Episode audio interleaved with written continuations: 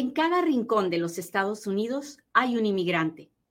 ¿Cómo obtener documentos para vivir y trabajar en los Estados Unidos? Es una pregunta con muchas respuestas. Yo soy Katia Quiroz, abogada de inmigración, y en Inmigrando con Katia encontrarás todas las respuestas. Pues muy bien, hablemos del el proceso de residencia. Ay, me pusieron unos pajaritos en TikTok que me encantaron. Muchas gracias. Ok. El proceso de residencia ah, es, es muy especial porque tiene varias etapas. Entonces, no es que yo pido la residencia de un día para otro, así nomás, no. Generalmente, sobre todo en nuestra comunidad, tiene que ver con primero tener una petición de visa, ya sea de un familiar o de un patrón, y luego que la visa está aprobada y disponible, entonces podemos pedir la residencia. Hay gente que puede pedir la residencia en los Estados Unidos. Hay gente que tiene, para poder recibir la residencia, tiene que salir a su país de origen.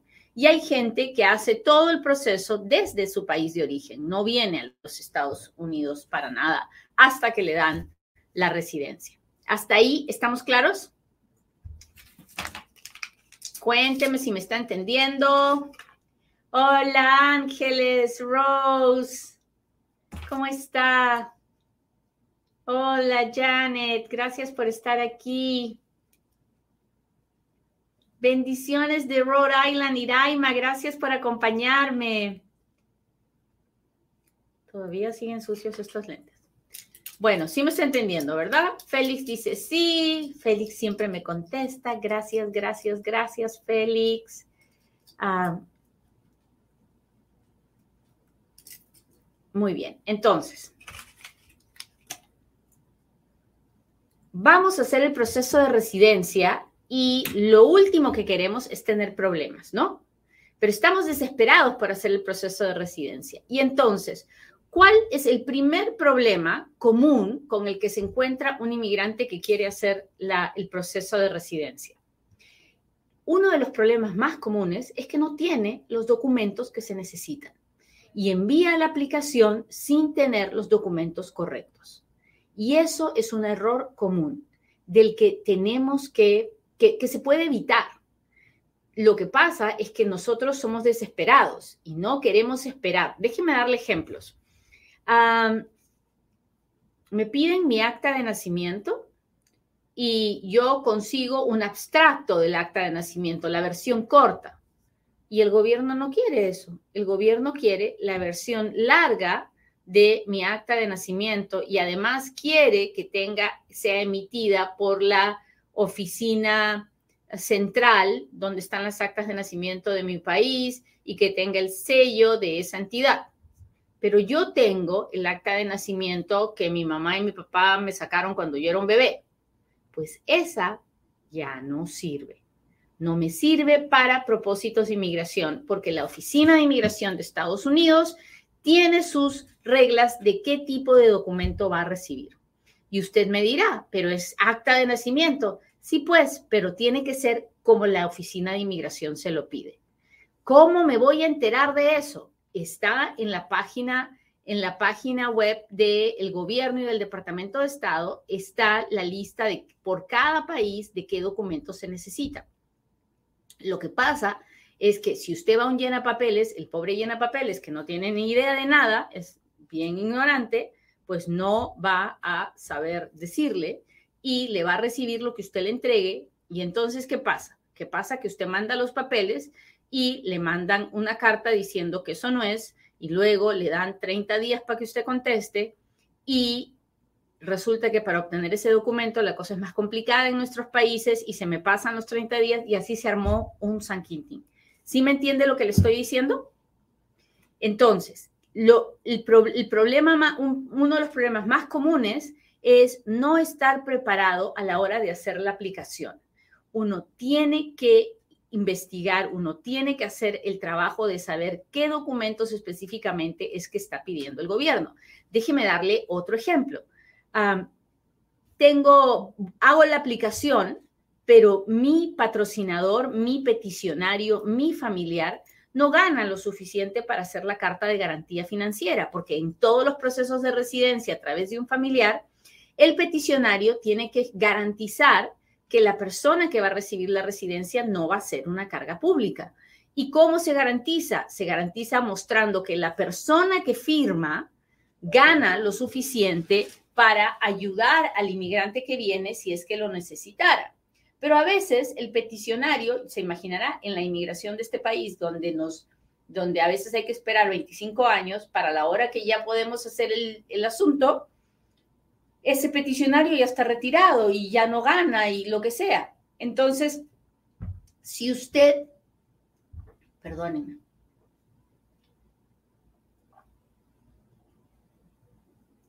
si usted no sabe de toda esta historia y no se entera y manda los papeles así porque sí, se los van a mandar de regreso y le van a decir, no, aquí falta un patrocinador. Y si su patrocinador no gana lo suficiente, tiene que buscar un copatrocinador. Y ahí perdemos mucho tiempo. Entonces, el problema número uno es no estar preparado con los documentos correctos a la hora de hacer la aplicación. ¿Hasta ahí estamos claros? Cuénteme si me está entendiendo. Hola, Tercoloco, ¿cómo estás?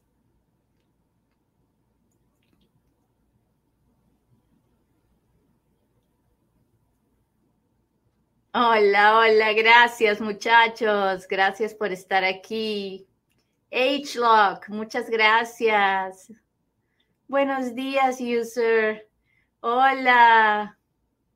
Hola, Menes, Guadalupe Menes, ¿cómo estás? Alexander, muchas gracias por contestarme. Lilian, ¿qué tal? No se olviden de compartir. Necesitamos subir nuestros números en Facebook no sé por qué el algoritmo nos no nos está haciendo ver, pero dependo de ustedes, muchachos. Así que mis amigos de Facebook, por favor, machuquenle el botón de compartir. Saludos de Washington. Muchas gracias. Muchas gracias. Ok, hablemos de el segundo problema, la segunda, los segundo obstáculo común que veo yo a la hora de que la gente hace la residencia.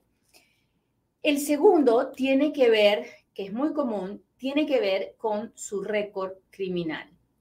Porque muchas, pero muchas personas, sobre todo las que viven en los Estados Unidos, pero esto es para ambos, ¿ah? para los que viven en Estados Unidos y para los que viven en el extranjero.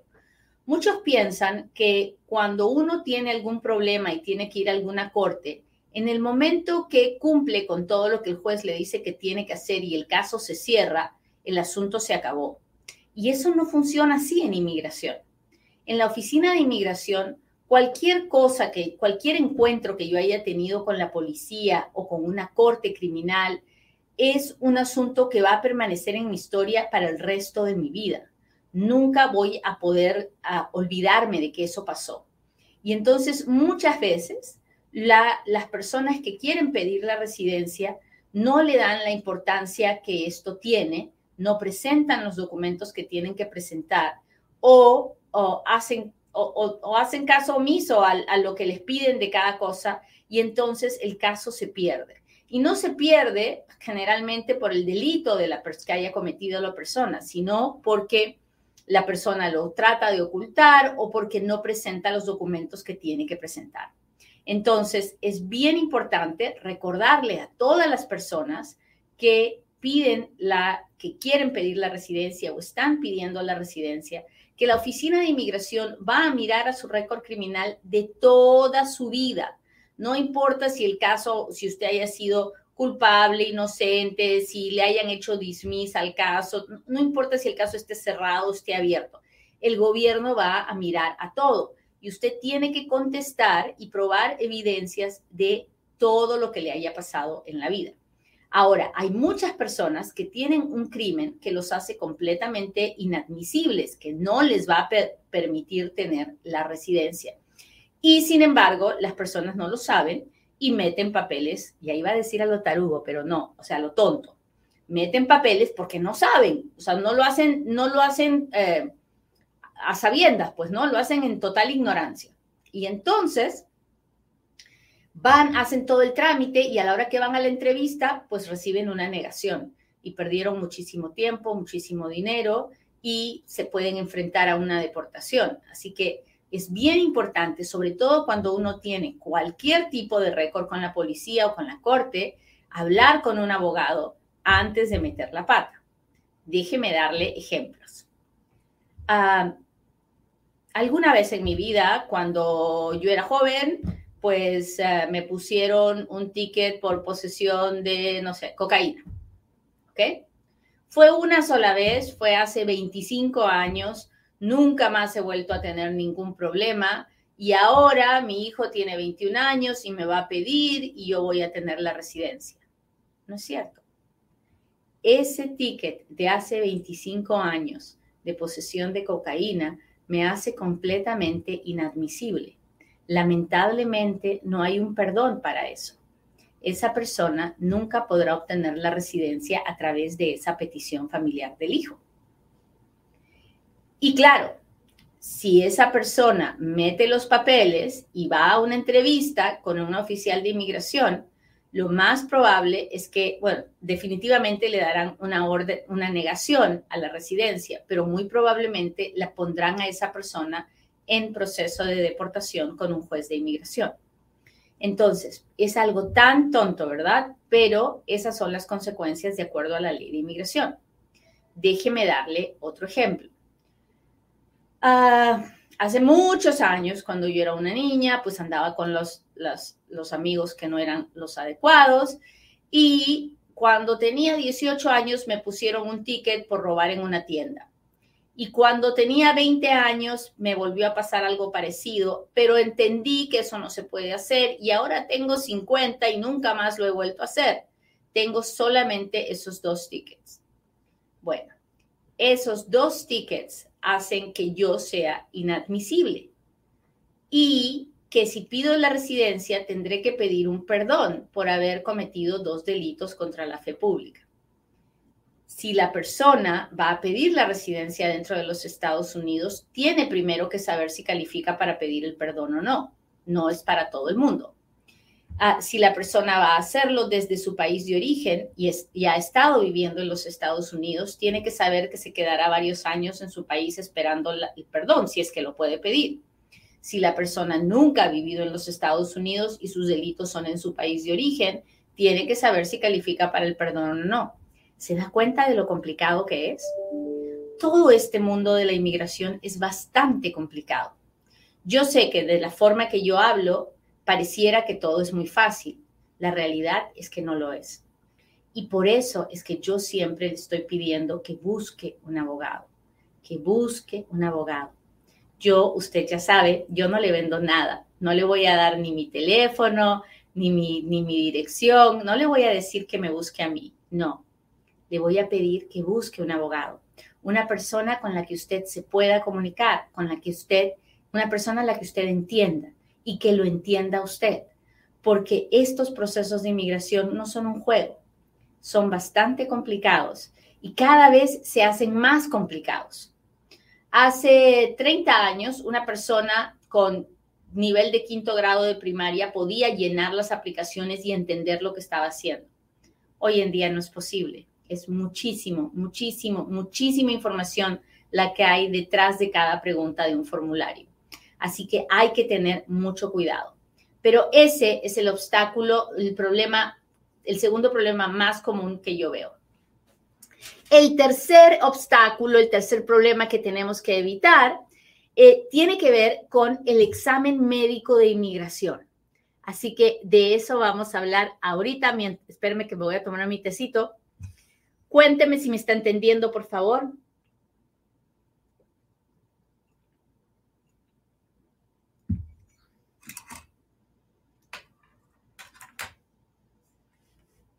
¿Cómo puedo obtener mis récords de inmigración? Pues tiene que hacer follas. Para obtener su récord de inmigración, lo único que tiene que hacer es pedirle al gobierno que le dé sus, los récords. El gobierno ahora ha hecho la aplicación para los récords mucho más complicada. La forma G639 la han hecho ahora de 11 páginas. pero Pero si usted quiere hacerlo, lo que tiene que, lo que puede hacer es contactarse con el FOIA Center. El FOIA Center es un departamento de GWP donde se dedican a hacer FOIAs todo el día. Así que puede llamarlos a ellos al 702-737-7717. Muy bien, déjeme ver. Hablemos del examen médico. Todos claros, ¿verdad? Si usted me está entendiendo y está claro hasta ahí, póngame un dedito, póngame un corazoncito. Estoy bien baja de, corazoncitos y de deditos así en Facebook, por favor, por favor, ayúdeme. Qué descarada que soy, ¿verdad? Bueno, pero es que así es como funciona esta historia. Yo no le pongo avisos publicitarios, no le pongo nada de eso. Yo para que Inmigrando con Katia siga creciendo, necesito de su apoyo. Si usted quiere, si no quiere tampoco, no, no lo voy a obligar. ¿Cómo están? Muchas gracias por ese corazón en TikTok. Ok. El examen médico de inmigración es, es muy especial porque no es solamente un examen físico, también es un examen psicológico. Y una de las, una de las razones por las que viene la gente a buscar ayuda después de que le niegan el caso es por por, el, por no haber pasado el examen médico y en la mayoría de los casos no es por un problema físico, sino por un problema psicológico. Déjeme explicarle. A la hora de hacer el examen físico de inmigración, el médico tiene que chequear que la persona no tiene una enfermedad contagiosa, que sea un peligro para la salud pública. ¿Ok?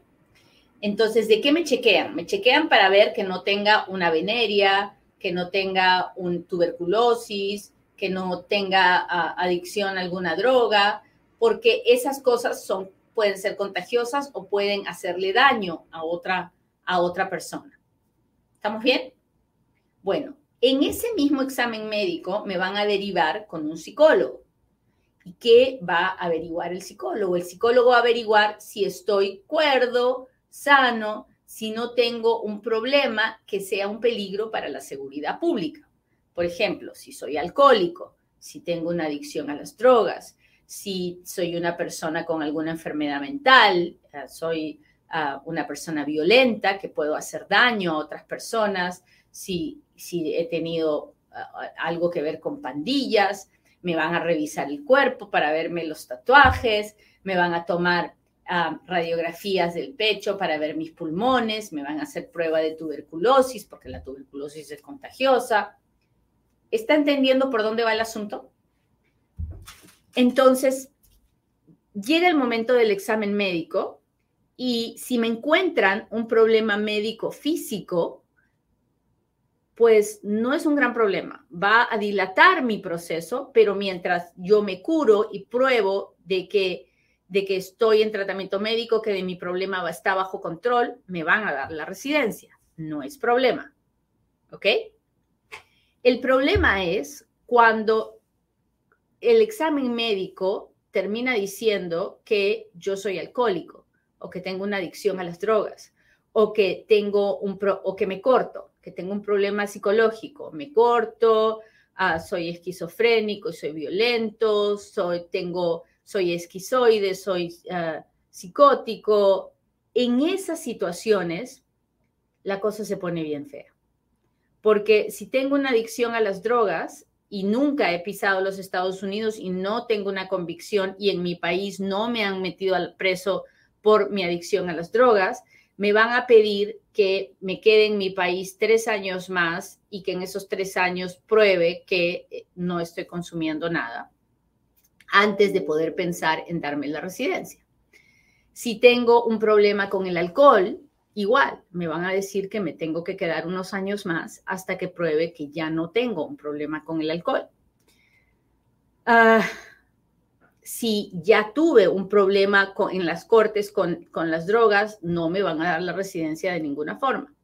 Si tengo un problema psiquiátrico, me van a pedir que me ponga en tratamiento psiquiátrico para ver Ah, si, para, darme otra opción. Y hay situaciones en las que el tratamiento psiquiátrico ah, ni siquiera va a ser recomendado, simplemente me van a decir, no, no te vamos a dar la residencia porque creemos que eres un peligro para la salud pública. Queremos que si te damos la residencia puedes hacerle daño a alguien. Eso es algo que puede ser evitado si usted conversa con un abogado, le explica cómo está la situación para trabajar en corregir lo que sea que haya que corregir antes de meterle papeles a la inmigración, para evitar hacer un gasto tremendo y un tiempo tremendo, porque todos estos procesos demoran mucho tiempo para que luego me nieguen por no pasar el examen médico. ¿Hasta ahí estamos claros? Como ven, el proceso de residencia no es fácil, pero es posible. La mayoría del tiempo, yo hago muchísimos casos de residencia, muchísimos, muchísimos, muchísimos, ¿verdad? Ah, probablemente es lo, lo, que más he hecho en los casi 20 años que tengo de abogada de inmigración. Y siempre he hecho todo lo posible para evitar contratiempos dentro del proceso y muchas veces he encontrado problemas y los he resuelto antes de empezar el proceso, porque de esa manera, aunque al principio pareciera todo más lento, de esa manera me aseguro que el proceso llegará a la obtención de la Green Card. Así que cuando le digan es bien fácil, llena unas formas, no le crea. Hacer la residencia no es fácil ni significa solamente llenar unas formas es fijarse en todo lo que le acabo de contar y algunas cosas más. Muy bien, ahora sí, háganme sus preguntas porque ahora es cuando Katia responde. Hola Vicky, ¿cómo estás? Hola Francisco.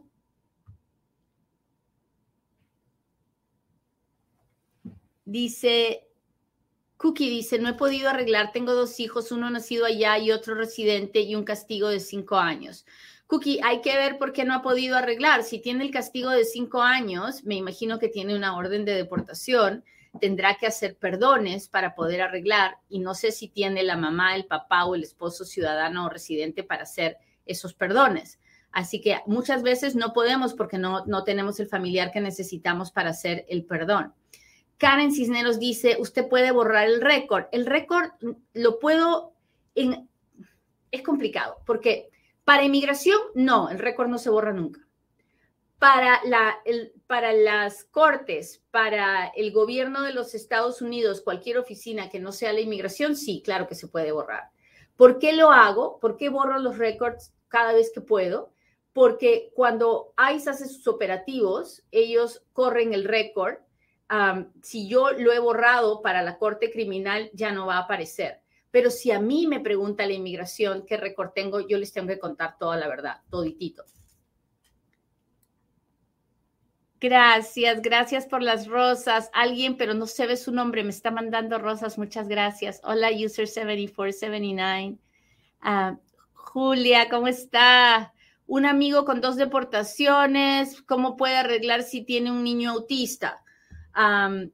No lo sé, porque si tiene dos deportaciones está bien amolado. Hay, habrá que ver si, si puede que tal vez calificar para una visa U o una VAWA, no lo sé. esa persona tendría que hablar con un abogado en persona para saber si tiene alguna opción, pero porque el niño es autista, no, eso, eso no es una razón.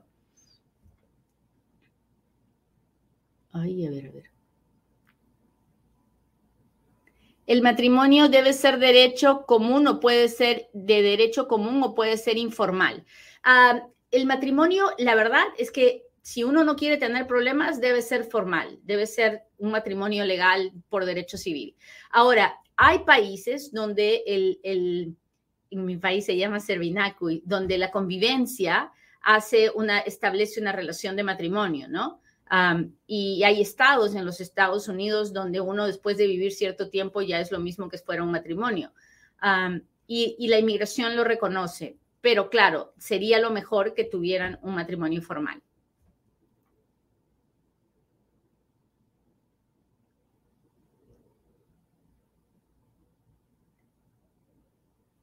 Me negaron la residencia antes. ¿Puedo aplicar para la visa U? Sí, de poder puede, pero primero hay que saber por qué le negaron la residencia antes. Ah, así que mi consejo es que haga follas y después de que haga las follas, busque a un abogado que revise todo y le diga si va a poder o no.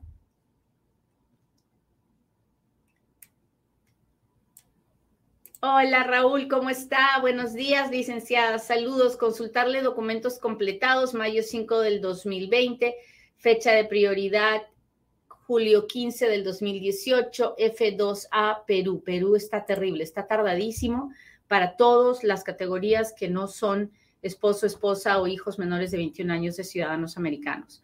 Así que lo único que le recomiendo que pueda hacer es que su papá o mamá Ah, o su esposo residente contacte a un senador para que les ayude a ver si pueden hacer el expedite y que le den de una vez la entrevista. Dios permita que así sea.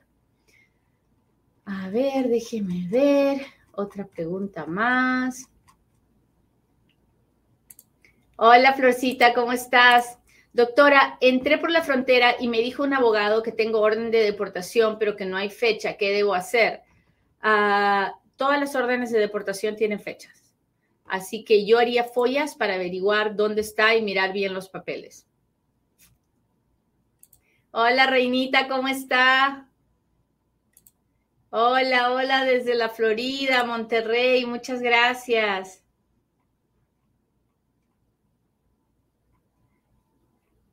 A ver, estoy buscando preguntas.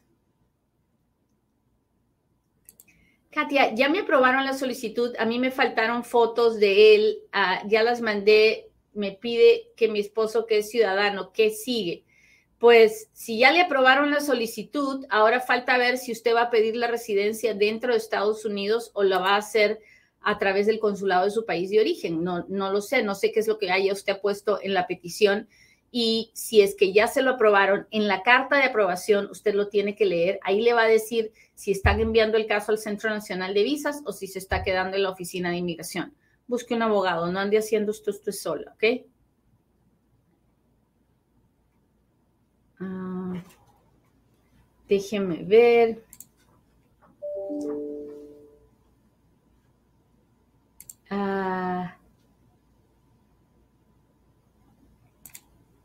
Ok, gracias, porque a mí me está pidiendo mi esposo ciudadano y el abogado me dijo así y tengo miedo. No tenga miedo. Si tiene el abogado y el abogado le ha dicho que, que usted tiene un caso, pues él habrá evaluado y le acompañará en todo este proceso. Así que nada de miedo. Buenos días, abogada. Mi esposa es residente. ¿Cuánto tarda una petición para mí en ser aceptada? Un año y medio, dos años para que la petición sea aceptada y luego habrá que esperar a ver dónde es que usted tiene que pedir la residencia y cuánto, y cuánto tiempo se demora esa, esa, esa, embajada, ¿no? Ah, son varios años y va a ser el proceso consular. Categoría F2A Perú, para contactar con un senador, usted puede ayudar, se le puede buscar. yo no le voy a ofrecer mis servicios en Inmigrando con Katia, pero lo que sí le puedo decir es que puede buscar un abogado o su esposo puede empezar por contactar a la oficina del senador. Ahí hablan español, son, solo tiene que pedir ayuda con inmigración en la oficina del senador. El teléfono del senador lo puede encontrar en Google. O sea que no es tan, tan, tan así complicado, pero si no tiene un abogado es un buen momento para que busque un abogado. Ah, déjeme ver. Mi madre es una paciente renal y se realiza en mi país, Perú. Es posible que tenga algún problema en pedirle soy ciudadano. No, Gustavo, no, el, que, el, que, el hecho de que ella reciba diálisis no es una razón para negarle la residencia. Sin embargo, es posible que le pregunten cómo piensa usted solventar la diálisis de mamá cuando llegue a Estados Unidos. Entonces, hay que tener hay que tener un plan, ¿no? O sea, de qué aseguranza va a tener o si ella va a llegar con una aseguranza que le permita recibir tratamiento, en fin. Así que hable bien con un abogado de inmigración para ver cuáles son todas las opciones, si mamá realmente quiere venir a vivir aquí. todo eso hay que discutirlo bien antes de empezar el trámite. Muy bien, muchachos, les agradezco mucho que me hayan acompañado hoy día. Espero que hoy tengan un buen día que puedan sentir amor, paciencia, compasión, misericordia por todas las personas con las que viven o que están en su entorno. Que tengan un lindo fin de semana y hasta un próximo Inmigrando con Katy.